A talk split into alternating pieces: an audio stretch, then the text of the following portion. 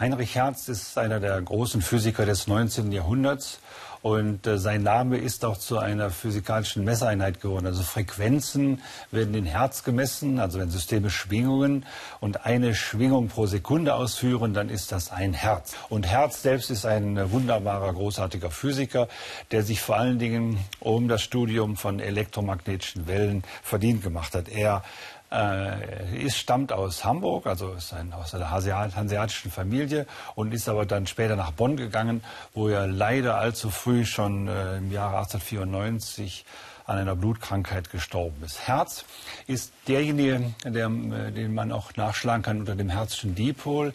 Er hat eine, äh, zwei Metallkugeln über eine Funkenstrecke verbunden und dadurch ein schwingungsfähiges System, ein Oszillator erzeugt, mit dem er dann tatsächlich in der Lage war, elektromagnetische Wellen der Art zu erzeugen, dass sie auch als Rundfunkwellen gesendet und empfangen werden könnten. Also gewissermaßen das ganze Rundfunkwesen geht auf Experimente und äh, Ideen von Heinrich Hertz zurück, der Vorläufer hatte. Das 19. Jahrhundert fängt mit den Beobachtungen des Engländers Michael Faraday an, der entdeckte, dass es so etwas wie elektrische und magnetische Felder überhaupt gibt. Der wusste auch, dass sie sich gegenseitig äh, stimulieren können, dass die Bewegung eines elektrischen Feldes ein magnetisches hervorruft, die Bewegung eines magnetischen Feldes kann ein elektrisches hervorrufen.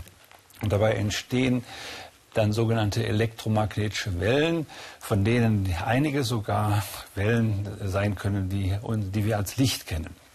Diese Sachen sind alle zusammengefasst worden in der Mitte des 19. Jahrhunderts durch den Schotten James Clerk Maxwell der sogenannte Maxwell'schen Gleichungen entdeckt hat, die als zweite Säule neben die großartige äh, Theorie der Newtonschen Physik äh, gestellt werden konnte. Die Newtonsche Physik handelte von der Bewegung von materiellen Einheiten, also kleinen Kügelchen, von Bällen, von Steinen und so weiter. Und die Maxwell-Gleichungen handelten von der Bewegung von immateriellen Einheiten, also diesen elektrischen und magnetischen Feldern.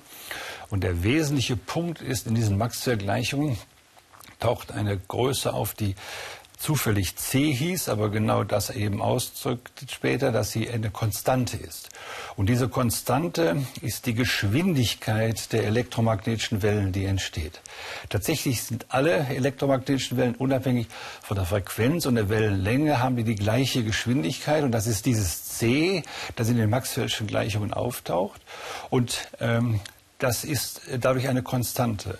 Und wenn man jetzt einfach mal postuliert, dass die Geschwindigkeit einer elektromagnetischen Welle, also zum Beispiel in Form von Licht, eine Konstante ist, und ist man genau an der Stelle, an der Albert Einstein 1905 stand, also sich das ganze System der Physik vornahm und merkte, dass diese Theorie der elektromagnetischen Wellen nicht so sehr mit der Theorie der Newtonschen Physik übereinstimmte und irgendetwas geändert werden musste. Einstein hielt dann fest zu Maxwells Gleichungen, änderte die Newtonsche Physik von Raum und Zeit.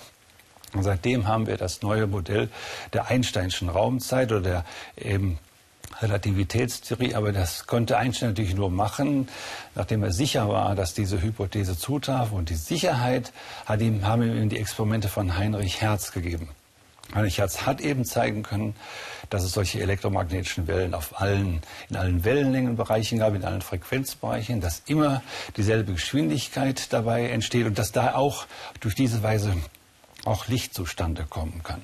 Das ist eine ganz grandiose Entdeckung, dass man tatsächlich ein Spektrum von elektromagnetischen Wellen äh, kennt, von dem nur ein ganz geringer Teil sichtbar ist. Und auf diese Weise hat die Physik eine ungeheure Wirklichkeit, unsichtbare Art den Menschen zur Kenntnis gebracht und dadurch ganz enorme Änderungen am Weltbild auch beeinflusst. Es gehört zu den großartigen Triumphen äh, der Physik zu zeigen, dass es diese elektrischen und magnetischen Feldern in dieser wechselwirkenden Art wirklich gibt und dass dadurch tatsächlich eine ungeheure äh, Dynamik im unsichtbaren Bereich zu entfalten ist, aus der man dann auch sehr viel Verständnis über die Materie gewinnen kann. Denn nun ist dann die nächste Frage, wie dieses Licht entsteht oder wie die Wellen entstehen, durch Bewegung eben von Teilen, die zur Materie gehören und die Herz dann als Elektronen in seinem Dipol in Bewegung oder in Schwingungen versetzen konnte. Also es ist eine ganz dramatische, große Entwicklung, die da stattfindet. Herz hat dann sehr ausführlich das Wechselspiel zwischen Licht und Elektrizität untersucht und er hat äh, versucht insgesamt zu verstehen, äh, wie alle diese Phänomene, die so doch ganz verschiedene Art sind, also das Elektrische scheint was anderes zu sein als das Magnetische.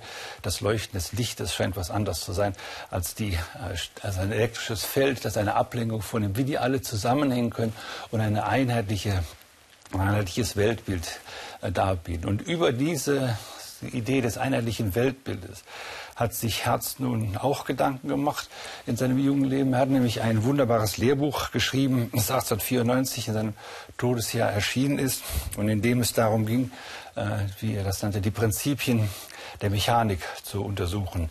Ein Thema war dabei, dass die beiden großen getrennten Bereiche, die die Physiker als real entdeckt haben, zusammenzubringen. Da waren auf der einen Seite die Felder, die kontinuierlich äh, im, im, Universum sich ausbreiten konnten, die auch als, äh, als, als lückenlose Netze und Verwebungen in der Welt waren und diese partikulären anderen Einheiten, die auftauchten, die Atome.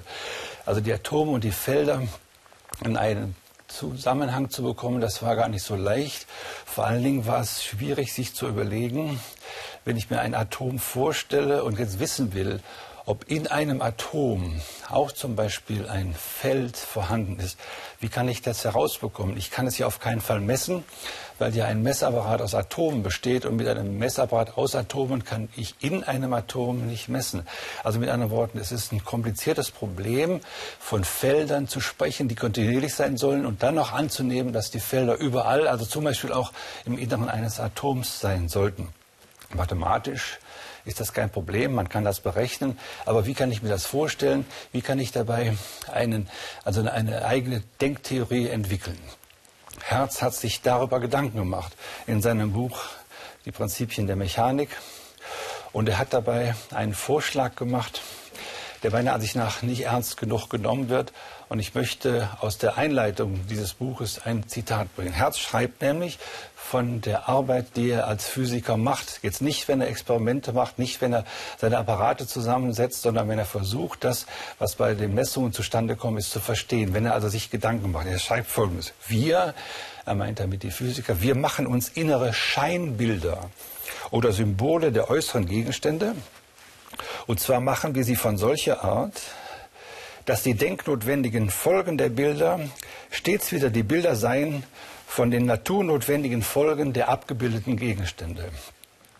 Das klingt einfach kompliziert, aber gemeint ist natürlich, dass die Gegenstände da draußen Naturgesetzen folgend sich verändern. Und ich habe das Naturgesetzliche verstanden, wenn mein inneres Scheinbild davon denselben Regeln folgt und gewissermaßen denknotwendig dabei den Abläufen, die in der äußeren Natur äh, stattfinden, folgen kann. Das Wort Scheinbild klingt etwas komisch. Gemeint ist damit sicher, dass er nicht Fotografien meint, sondern er, und er weiß ja natürlich nicht, was wir im Inneren äh, unseres Gehirnes, im Inneren unseres Kopfes, im Inneren unseres Geistes wirklich machen. Es ist, wirkt nur so wie ein Bild und ich glaube, das Herz hier ein ganz großes Thema anspricht, Nämlich, was heißt das eigentlich, wenn ich sage, ich verstehe etwas? Was heißt das, ich verstehe eine elektromagnetische Welle? Was heißt das, wenn ich sage, ich verstehe die Relativität? Das bedeutet doch nicht, dass ich einen Satz auswendig gelernt habe, den ich dann vorbeten kann. Das ist dann das Abfragen einer Prüfung. Das kann sein, dass ich das einfach nur auswendig weiß, ohne etwas zu verstehen, sondern das heißt doch, dass ich mir ein inneres Bild davon mache. Und das ist eben keine Fotografie oder keine Zeichnung, es sei denn, es ist eine Zeichnung, die ich selbst mache. Und dafür hat Herz diesen wunderbaren Ausdruck des Scheinbildes benutzt. Was ich persönlich glaube, dass hier an dieser Stelle Herz ein grundlegendes Problem unserer philosophischen Denkkultur anspricht, nämlich wer bestimmt eigentlich wen? Bestimmen meine Bilder, die ich von mir von Dingen mache, mein Denken über diese Gegenstände oder bestimmt mein Denken dass ich veranstalten kann, die Bilder, äh, die ich dir dabei entwickle. Und ich persönlich glaube, dass zum, zum Schluss, als letztes, möchten Menschen ja verstehen, wie sie denken. Das gilt ja als die höchste Leistung unserer Qualität. Und die Frage ist nur, wie kann man Denken erklären? Das Problem besteht darin, das Herz spricht das in diesem Satz implizit an. Das Problem besteht darin, dass ich, wenn ich Denken erklären will, nicht mit dem Denken beginnen kann sondern ich muss mit etwas anderem beginnen. Und mein Vorschlag oder Herzvorschlag ist anzunehmen, dass das Denken mit Bildern beginnt. Diese Bilder kann ich generieren. Und zwar bin ich da der aktive Teil, der das macht. Und was ich glaube, ist, dass man eine andere Idee eines Physikers Wolfgang Pauli zu Hilfe nehmen sollte, der gesagt hat, das Denken immer mit einem inneren Malen beginnt oder mit einem malenden Schauen. Ich generiere mir zum ersten Mal ein Bild. Und das ist, glaube ich, der erste Schritt zum Verstehen, dass man damit anfängt, als Mensch oder als interessierter äh, Beobachter, sich eine, ein Bild von der Sache, die man verstehen möchte, sich zu verschaffen das ist eben, wenn man so will, die Einbildung, die man dabei hat. Das Wort Einbildung ist schon sehr früh benutzt worden in der Mystik, wenn man sich fragte, wie man Natur verstehen kann oder Gott verstehen kann. Das gelingt am besten natürlich dadurch, dass ich in irgendeiner Form mir ein inneres Bild davon entwerfe. Herz nennt das dann hier ein Scheinbild. Und das ist aber in dem Sinne, weil es etwas anderes ist als eine Fotografie oder eine Zeichnung, die ich außen habe, sondern es ist etwas Dynamisches in meinem Gehirn, mit dem ich dann Denken, Denkprozesse in Gang setzen kann. Und ich glaube, wir sollten diese, oder es lohnt sich, diesen Gedanken der Einbildung zu vertiefen. Und heute ist ja eine große, spannende Frage, wie man Wissen vermitteln kann. Man kann Wissen natürlich durch Worte vermitteln, man kann Wissen auch durch Zahlen und Formeln vermitteln, aber vieles wird ja heute, man spricht vom ikonischen Turn, vieles wird ja heute dadurch vermittelt, dass ich Bilder zeige. Und wenn ich jetzt ein Bild betrachte, was verstehe ich dann an dem Bild? Es müsste sozusagen der Versuch unternommen werden, eine Erkenntnistheorie nicht nur zu machen über die Art der Begriffe, die ich benutze und nicht nur über die Anschauungen, die durch die Begriffe gefasst werden, sondern ich muss irgendwie versuchen zu begreifen, wie in mir Bilder entstehen, aus welchen Urquellen des menschlichen Wissens oder des menschlichen Vermögens äh, die Bilder entstehen. Und das ist genau das, was Herz anspricht. Und er ist dabei offen. Er sagt, dass dieses ein oder dasselbe Phänomen durch verschiedene Bilder erklärt werden kann. Und es kann sein, dass wir verschiedene Erklärungen dafür angeben können. Ich halte das äh, Herzmodell dafür eine großartige Herausforderung an alle, die verstehen möchten, wie Menschen überhaupt etwas verstehen können. Äh, ich möchte noch eine Bemerkung abschließend machen. Die Idee mit den Bildern halte ich für wichtig und ich halte auch für wichtig, dass die Bilder, mit denen wir verstehen, etwas ist, äh, äh, dass wir uns selbst generiert haben, dass wir also sozusagen nach innen geholt haben. In dem Fall würde man davon sprechen, dass Verständnis dann gelingt oder dass ein Begreifen dann gelingt, wenn es mir gelingt, mir eine Einbildung der Sachen zu machen. Also wenn ich eingebildet bin nun leben wir in einer komischen Welt, dass wenn jemand sagt, ich bin eingebildet, dann äh, klingt er sich selbst aus. Also eingebildet darf man nicht sein. Man darf in unserer Gesellschaft nur ausgebildet sein. Ich verstehe nicht, warum das Außen besser sein soll als das Innen. Und dann ist es auch so, wenn Sie das Wort Einbildung ins Lateinische übersetzen, heißt das Information, Einbildung. Und ich kann eine Gesellschaft nicht verstehen, wo jeder informiert sein möchte, aber niemand eingebildet sein darf. Heinrich Herz hat uns gesagt, dass wir eingebildet sein sollen, um mit den eingebildeten Modellen zu, äh, das Verständnis der Welt voranzutreiben, an dem wir interessiert sind.